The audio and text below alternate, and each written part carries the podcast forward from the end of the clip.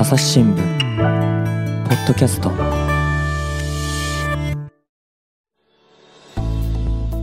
朝日新聞の神田大輔です、えー今回はですね文化暮らし報道部から太田雅彦記者に来てもらいました。太田さんよろしくお願いします。はい、よろしくお願いします。まあ太田さんにね来ていただいたということは動物の話っていうことになると思うんですがテーマなんでしょう？はい、えーはい、動物の話なんですが、はい。えーあの今回はあのペットショップなどで販売するために繁殖をしている純血種の犬猫の遺伝性疾患について、えー取り上げさせていただければなと思ってまいりました。えーと犬猫の中でも純血種の遺伝性疾患ですか？そうですね、あのまあ、いわゆる販売をするために繁殖をしているうん純血種っていうのは、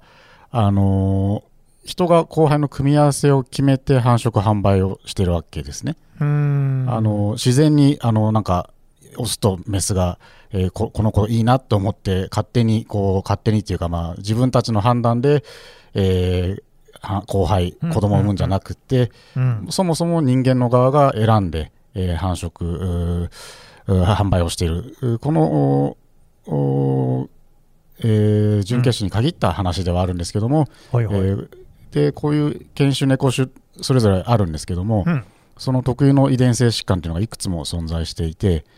えー人が結局純血種として固定化するプロセスの中で結果として生じてきているんですね。うんでこういうその純血種の中で、えー分かっているその原因が分かっている遺伝性疾患についてはですね予防というものが可能です。でであれば、えーその予防をどうやってやるのかとか含めてですね、うんうん。ペットの販売現場で今いろいろ起きているので、えーそのことを、まあ、独自データなども交えて、うんうんうんまあ、消費者の側の問題も含めてお話ししたいなというふうに思っています。ちょっとですね、まあ、ここまでの時点でペットに全く縁のない私には、なかなか難しい話だなという感じもそうですね。あるんです、はい。じゃあちょっと整理させてくださいね、まずはい純血種っていう言葉が出ました、はい。でこれ、対義語は雑種っていうことになりますか、うそうですね、まあ、その通りです。あはい。ーで、まあ、まあ、まあ、対義語というか、うん、もう一つ言えば、その、繰り返しになりますけども、その、人、まあ、この場合で言えば繁殖業者が、うん組み合わせを自分たちで決めて、はい、えーまあ、交配出産させている犬猫ってことですね。うーん、あのだからまあ、犬にししろ、猫にしろ、いろんな種類がいるわけじゃないですか。そうですね、はい。でその世間一般の犬や猫っていうのはそれぞれに自分のこう相手っていうのを決めて、まあ、交配をすると。はい、でもそうするとその種が混ざっちゃうわけですよね。そうですね、まあ、自分たち、ね、犬猫本人たちの 判断に任せていたら、まあ、種は混じるし、はいはい。あのまあ、販売したいペットショップ側が欲しいような、まあ可愛い、えうん。ー感じの子たちには、まあ、ななんか変な話がならないっていうことになりますね。なるほどね、私あの、もともとあの特派員としてイランにいたんですけれども、はい。イランといえば救命ペルシャでね、だからペルシャ猫なんて思い浮かびますけれども、はい。ペルシャ猫ってきなんか別にイランでできたもんじゃないらしいですけど、ああいうのとかっていうのも、例えばこう交配っていうのをこう繰り返していく中で、いろいろできていくっていうか、これはあの毛並みがいいなであるとかね、はいはい。この子は可愛いなみたいなのっていうのが、だんだんとその今、飼われているような犬とか猫のお種別になっていったっていうような感じなんですかね。そうですね、まあ、猫よりはどっちかというと犬の方が分かりやすいんですけれどあーちょっともじゃ、あ教えてください。犬の場合はそ、それこそ、あのー、刺激犬として、あの刺激犬。さまざま役割を与えられてきたわけで新しい言葉がすよね。。はい。あのーまあ、例えばそのゴールデンレトリバーみたいな犬で言えば、うんうん。えー水鳥の漁に使っていて、その水その撃ったその獲物を取りに行くわけですね、水の中とか通りながら。はいはい。だだからそれに適したあー、まあ、体毛とか体格とかになっている、まあ、もっとや一番わかりやすい見見目形で言えばあの、ダックスフント、足。が短いので、はいはいどっか潜って、えー獲物を取りに行くとか、あ、そういうそういう品種改良をしていくわけですよ。へえ。猟犬とかそういうことですかね？そうですね、猟犬もそうですしあドーベルマンとかビーグルとかいろいろ思い浮かびますけど、そうですねはいああいうのってのもそんな感じ。それぞれの用途に合わせて、まあ、もちろん人間が好きな見目も見た目も合わせてですけども、うんうんうんうんあのー作り上げていくんですね。で、その過程では、あのーまあ、結構な近親交配をさせるんですね。ああ、なるほど。あの似たような性質のう形とかけけ毛質とかっていうのは、やっぱり家族にたくさん出ますから、うんその家族間で、えー近親交配をする中で、犬種として、猫種として固定してきたっていうのが、まあ、人と犬や猫との歴史ですね。はいなるほどね。で、そんな、あのーことと、その遺伝性疾患っていうのがやっぱり関わりが出てくる。そうですね、そのまあ、人がそうやって、えー種類をうん。固定化していく過程で、えー発生してくるんですね、さまざまな遺伝性疾患が。で、はいだから、犬種や猫種に特有のお遺伝性疾患が出ると。特有のね。はいほうほうほう。例えばっていうと、どんなのありますかね？あのまあ、すごく分かりやすい、はい一番多分分かりやすいのはスコティッシュフォールドなんですけれども、おと、あの本当にね、太田さん、僕のことをね、バカだと思ってもらうんですけど、スコティッシュフォールドが犬か猫かも分かんないんですけど、あーなるほど、どっちですか？猫です。あ、猫ちゃんね。はい、すいません。はい、あの折れ耳親で耳。丸顔が特徴的な猫なんですけれども、なるほど。これあの、まあ、ペット保険会社の調査では、あの2021年まで13年連続で人気、ね、ナンバーワンの猫種なんですね。えー、あそんな人気あるんですか？ああのそうあの、まあ、有名なスコティッシュフォールドで言えば、あのまあ、最近亡くなってしまいましたが、養老たけしさんが飼われていた、うんあの丸でしたっけ？うん。いや、どうね、太田さんね、僕に聞くのは多分一番間違ってると思うんですけど 多分ね、その有名なね。あのはい。猫が、猫ちゃんがいて、ね。その子もスコティッシュフォールドなんですが、13年連続人気ナンバーワンってものすごい人気ですね。いや、超絶な人気ですね。で要するに折れ耳で丸顔なので、うん。ね、可愛らしいってことなんですけどもこの猫種名の由来であるフォールドfold ってのは、そのみ耳が折れてる折れるって fold。はいはいはい、英語でね。そうですね、その耳が折れてる特徴をその猫種名にしてスコティッシュフォールドって言ってるんですがうん。この折れ耳のところが実は骨軟骨異形成症というですねうん。優性遺伝する遺伝性疾患の症状の一つなんえ骨軟骨異形異形成症、異形成異症で形す。成症。っはい。ていう,、う遺病気病気。はい。えっていうことは、はい。そういうその病気の猫の総称をスコティッシュフォールドって呼んでるみたいな感じなんですか？もうまさにその通りで、あのスコティッシュフォールドっていうのは、猫種というよりは、はあ。の病気の猫だと考えた方がいいえと、ー。専門家は言っています。ああ、そうですか。はい、うん。で、あのーまあ、これ、耳が折れるだけじゃないんですね。あそれだけじゃない。はい。うん。でまあ、優性遺伝する病気だという、まず大前提があるんですが、うん優性遺伝をする場合はその、その原因となる遺伝子をですね、えー両親それぞれから、お母親と父親から1個ずつもらってきてし,、まうとですね、はい。これはもう重症化をして、あの足に骨瘤、あの骨のコブですね、ができて次第にはその歩くときに足を引きずったりします。えー、で、おそらく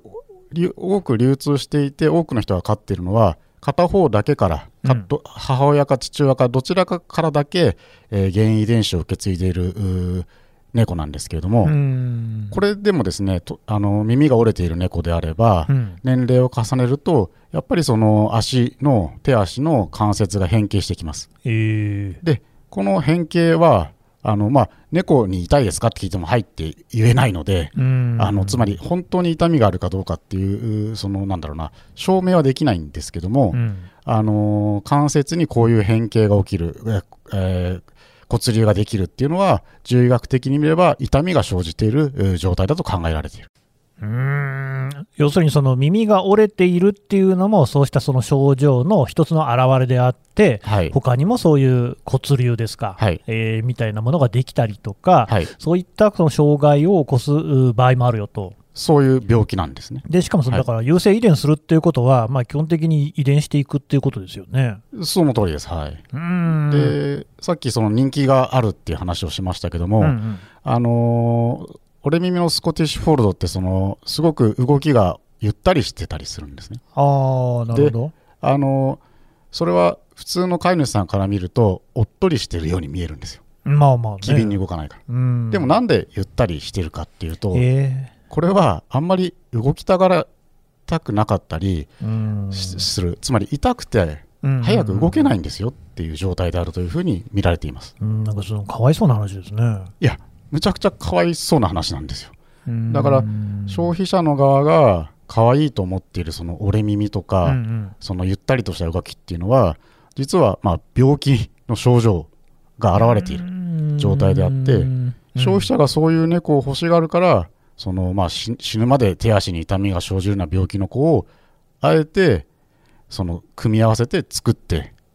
売っていると。そういう状況なんですね。なるほどね、だからそのペットショップとしても13年連続人気ナンバーワンの猫ですから、はい、これはまあやっぱり売れるってことにはなるわけですよね、もう売れ筋ですね。売。れ筋、はい。でその可愛さ、あ人気の源っていうのの一つがその耳が折れていること、あるいはそのゆったり動く、はい歩くことっていうことなんだけれども、それっていうのは、まあ、遺伝的に見ると、遺伝で病気がね、遺伝してきているっていうことであって、はい。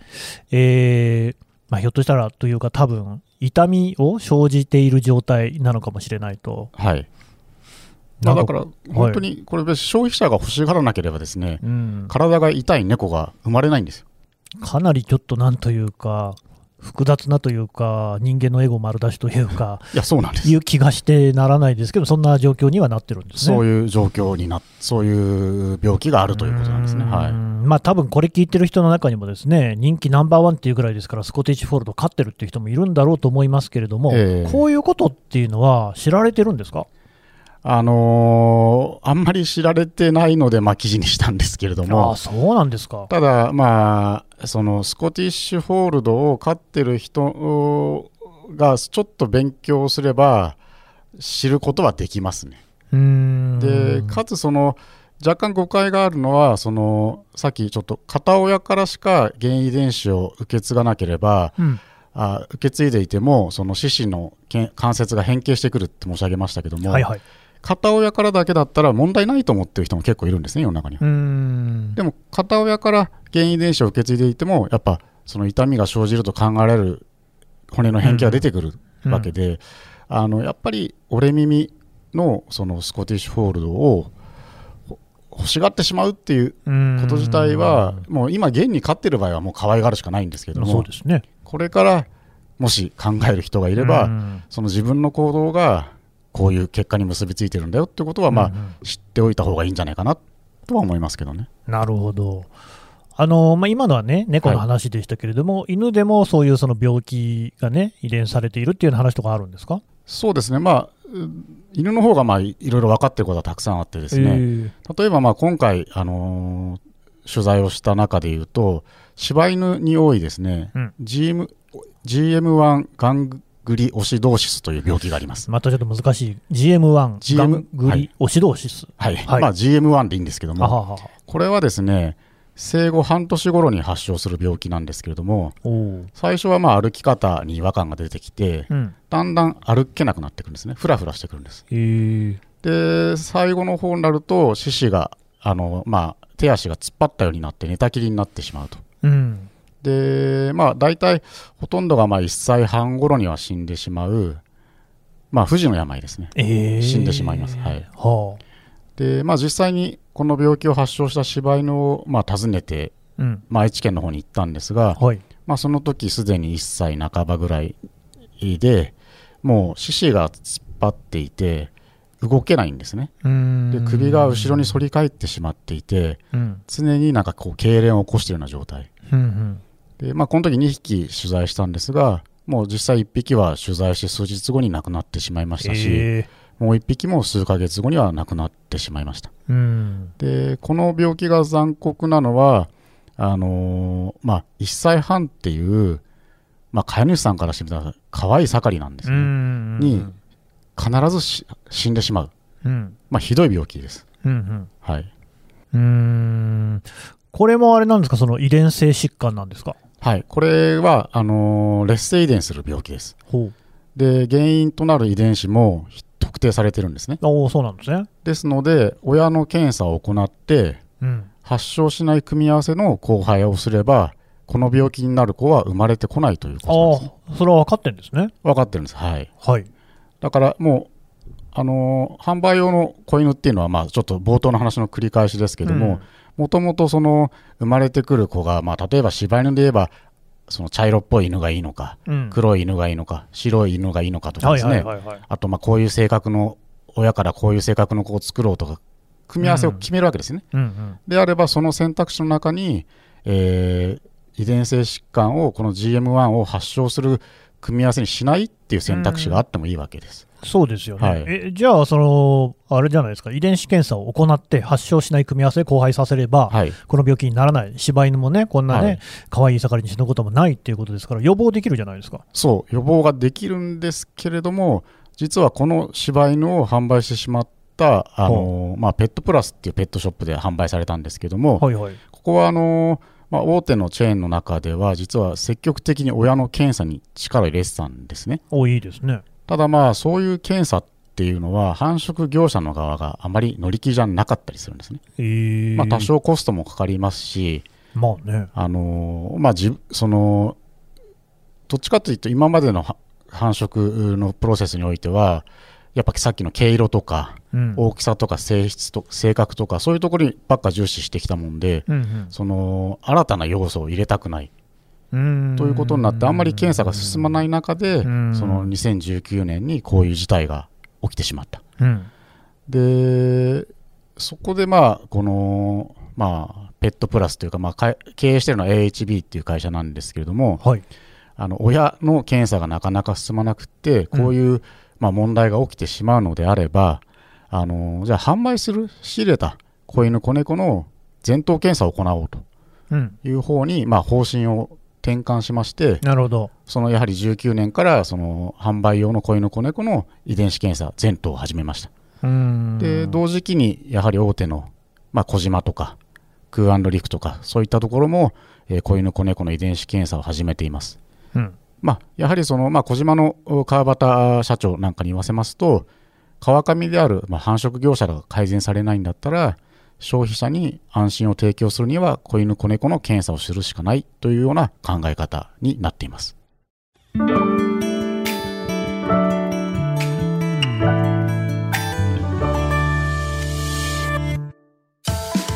朝日新聞ある聞きは、人工音声が伝えるニュースサービスです。外に出かけたら、スマートフォンのアプリで、お家にいるときは、スマートスピーカーに、朝日新聞のニュースを聞かせて、と言ってください。あなたの知りたい、ニュース、どこででも、朝日新聞ある聞き。たった5分で、今日のニュースをまとめ聞き。うん、まあそう分かりますよね、だって親の検査に力を入れようとしても、はい、親を管理しているのはその繁殖業者はいですから、はい、その人たちがやってくれなければ検査にはならないわけですけれども、そうですね。えー、とその仕入れた後のね、子犬、子猫の状態であれば、それはその仕入れた側、はい AHB なりね、はい小島なりが、自分たちのものとして検査ができるわけですから、ねはい確実にできるってことですよね。その通りです。はい。うん、だったらそれでいいんじゃないですか？ただですね、うん先ほどの予防っていう話になると、あ、そっか。あの予防にはなりませんね。全然なっていないというかすでに原因となる遺伝子を受け継いでいることが分かってもですね、そうですね。そのそ手の遅れだ。その子にしては、そう、手遅れなんですねね。だから、まあ、キャリアっていう、つまりさ劣性遺伝する病気で、うん。原因遺伝子を一つしか受け継いでいないのをキャリアっていうんですけども、うんそういう子犬子猫であれば発症はしないので、うんまあ、それが分かるだけでも、まあ、良かったなとは思うんですね。うんでそその場合うんそのそのキャリアの子犬子猫を購入した飼い主さんは、わざわざあの繁殖させなければいいんですね、この子たちを。まあそうですね。ところが、その劣性遺伝する病気でも原因遺伝子をお両方の親から受け継いでしまうと、これをアフェクティッドって呼ぶんですけども、うんの子は発症するわけです。うんうんうん先ほどの GM1 もそうですし、はい。これはもう今更分かっても手遅れです。うんで、スコティッシュフォールドの、あのーさっきのお折れ耳の話は、これは実は原因遺伝子が一つではないので、予防、その遺伝子検査の予防っていう観点からは、実は困難です。ただ、見た目で分かるので予防ができるってああ、話なるほどね。はい。で、一方でその原因遺伝子が分かっている、その優性遺伝する猫の病気もありまして、うん。それは例えば多発性脳疱疹、これ PKD っていう病気なんですけども、はい。あの腎臓に穴が開いてしまって、え最終的には腎不全になって死んじゃう病気です。こういう病気の場合は、やっぱりその、もう原因遺伝子を持ってますっていうことが分かったとしても、うん死ぬって分かってる猫が、あ今、まうん。あ、いましたっていうだけで、全然解決になってないです。そうですね。まあ、その販売する、ね、業者の方では、えーそのペットショップの段階ではね、はいそれを売らないっていうことはできるのかもしれないですけれども、そういうその遺伝子をね、持って、はい病気になる遺伝子を持って、生まれてきちゃった犬なり猫なりっていうのは、もうそこに存在してるわけじゃないですか。そうなんです。はい。えそれ、どうするんですか？あのーまあ、調べるペットショップ側は、基本的には繁殖業者に返品をします。うん、ただですね、その返返品された子を繁殖業者がどのように扱うのかっていうことは、ね。ペットショップのもう責任の範囲外になってしまうんですね。うんで、まあ、取材をしてますと、うん中にはですね、その病気の遺伝子を持っていることを隠してですね、えまたそのセリーチ、ペットオークションとかに出荷する業者もいるし、ーうんまあ、自分たちで殺してしまう。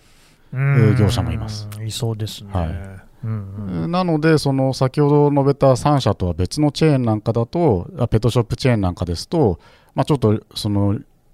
返品された子がどうなるかわからないので、うん倫理的な問題があるという理由で、うんあのこの子犬、子猫の検査に反対しているというところもあります。これ、太田さん、しかし、この倫理的な問題がクリアできないって、一体、この場合に倫理って何なんでしょうね。おっしゃる通りで、だからその、まあ、まず調べた、調べるうんというよりも、その本来であれば、やっぱ親のまあ、検査。をしていれば、そもそもこの倫理的な問題が生じないんです、そうですよね。で、もうこのアフェクティッドが分かった子をどう扱うかっていうのは、うんなんだろうな、これこれは、まあ、ペットショップも返品するだけじゃなくて、そもそもそういう子が出ない対策をするっていうのがまずまず大前提、かつ、その子たちが、まあ、短い生をなるべく苦しまずに全うできるようにする責任っていうのを、ペットショップ側も負うべきだなとちょっとは思っています。うんそのペットショップでもってですね、はいとりわけその大手なんかがですね連合を組んで、はい、繁殖業者側にですねもうその親の検査をちゃんとやれというふうに求めるなんていうことはできないんですかね。あのーこれがですね、あのうんまあ、繁殖業者側はすごい個別のその業者が、その万単位でいて、満単位でいるんですか、はい、へーそれに対してペットショップ側が言ってもキリがないし。確かに満単位に顔を働きかけるのは大変そうですね。ただ、そうは言ってもやっぱ親の検査を進めていくべきなんですね。それはあの、まあ、ちょっと冒頭申し上げたように、その今回、その3社から検査結果のデータっていうのをまあ独自に入手をしました。うん。そうすると、あの GM1、柴犬の GM1、はい、これはですね、明らかに減ってるんですね。あそうですか、はい。やっぱりその19年に問題になって、うん。その繁殖する側もちょっとざわざわして、うんこれはこれは悲惨な病気だがなんとかせにはいかんということで、うんあの親の検査含めて結構進んで、うんほぼほぼ発症しないところまで行ってます。へえ、じゃあやっぱりやればできるんじゃないですか？そうやればできるんですけれども、うん現状の対策のままでは減らせていない病気が結構ある、むしろ増えてる病気もあるというような状況になっています。この太田さんから見たときに、はいこの柴犬の方に関して言うと、はい、これ、どこに問題があるっていうところですかね？柴犬に関して言えば、だからまずその、まあ、出ちゃった病気の件について言えば、うんもともとその繁殖した業者が、まあしょまあ、こう僕の取材に行ったんですけどね、はいはいあの。豊橋豊橋？の、まあ、なんか駅からあ車で30分ぐらいある、うん。うん、なんだろう、キャベツ畑が広がる中にあのポツンと、辺キャベツ有名ですからね。あそうそうなんですか、うん。あのー中にポツンと業者がありまして、まあおじいちゃんが一人で40頭以上の犬を面倒見てたんですけども、うんまあ、適切に管理できてないんですね。適切に管理できてないとは。あのもうど、どの、なんかまあ、怒鳴られながら取材をしたんですけども、お前帰れ、うるせえみたいな感じだったんですけど、あのーつまりか彼曰く、うんその、なんだろうなど、どの犬とどの犬がかかったかまず分かんなかったっていう。うん。で、その、分かんなかったんだけど、自分は自信を持っているという。は？あのどどういうことですか？いや、だからいい加減なんですよ。いやいや、え？個体管理ができてないんですよ。ああの、あの、まあ、すごい基本的なことなんですけど、あ、はい。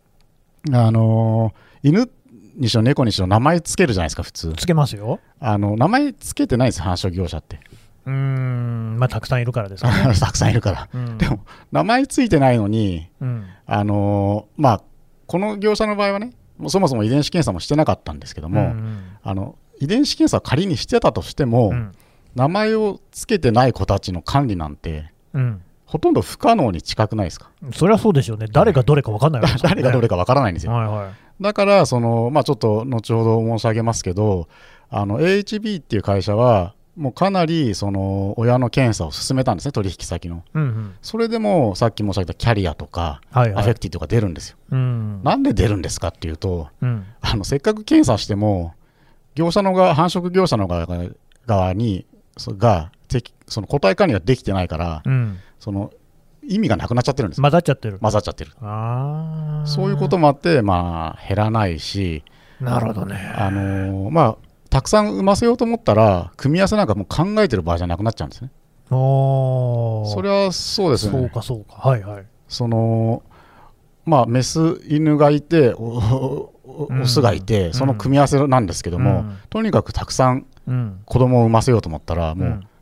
組み合わせなんかどうでもよくなりますよね。まあ、そりゃそうなりますよね。その結果として、せっかく検査を進めているのにもかかわらず、うん。増えてる疾患もあると。と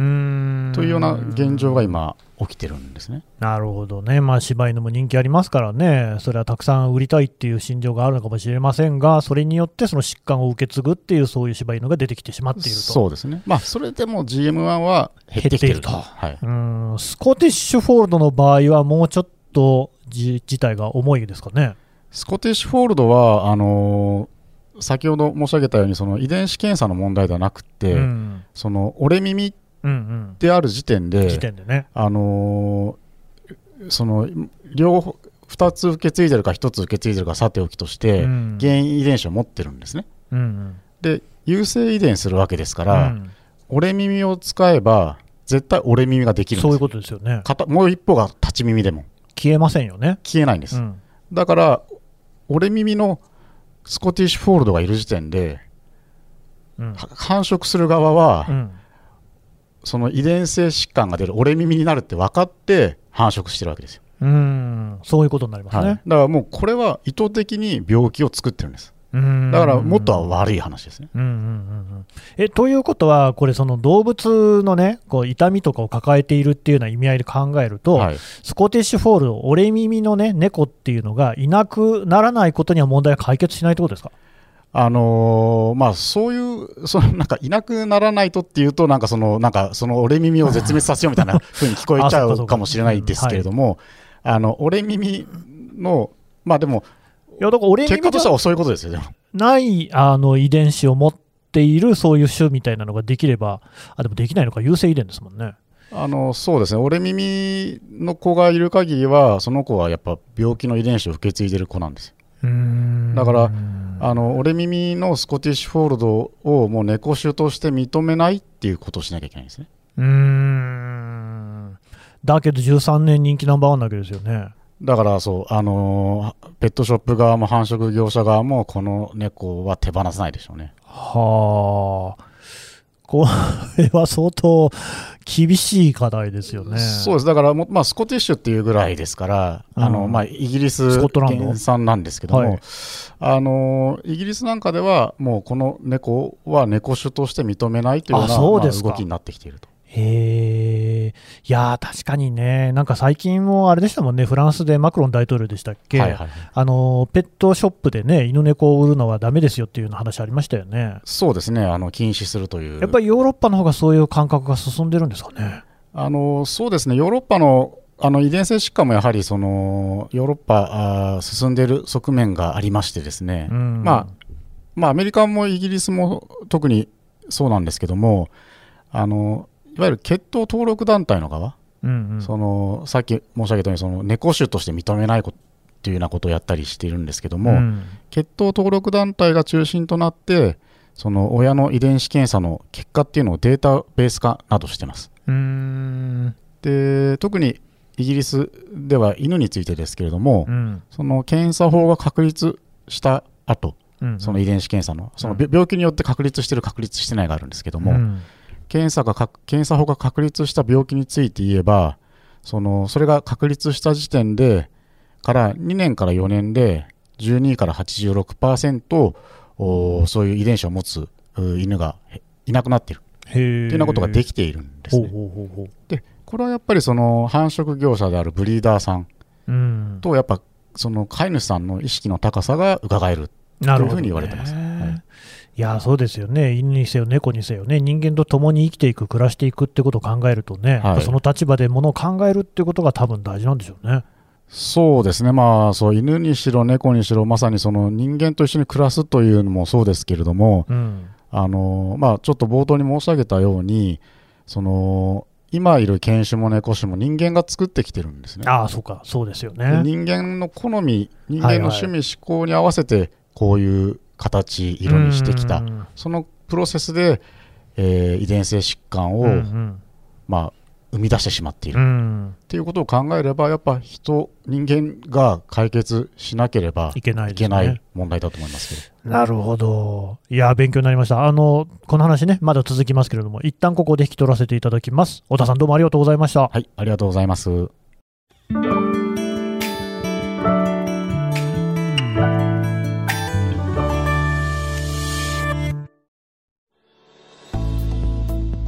はい、えー、文化暮らし報道部、太田雅彦記者のお話を聞いてきました。さてね、太田さん、今回のお話なんですけれども、朝日新聞デジタルの方で記事としてまとめて読めるそうですね。あはい、あのー A ストーリーズという朝日新聞デジタルのコーナーの中で、うん柴犬はなぜ死んだのかという3回連載をしました。これが朝日新聞デジタルにありますので、詳しく読めるようにはなっています。ね、今回も出ました、その柴犬の話なんかも載っているということですよね。はい、えーしその GM1 にかかってしまったうん柴犬がどういうふうになってしまうのかっていうことも、お動画で、えーアップされてますので、うぜひ見ていただきたいなと思います。はい、えーこのポッドキャストの概要欄からもリンクを貼っておこうと思いますので、ぜひお読みください。太田さん、どうもありがとうございました。はい、ありがとうございました。朝日新聞ポッドキャスト、朝日新聞の神田大輔がお送りしました。それではまたお会いしましょう。この番組ではリスナーの皆様からのご意見ご感想を募集しています。概要欄の投稿フォームからぜひお寄せください。ツイッターやメールでも受け付けています。ツイッターでは番組情報を随時紹介しています。アットマーク朝日ポッドキャスト。朝日新聞ポッドキャストで検索してみてください。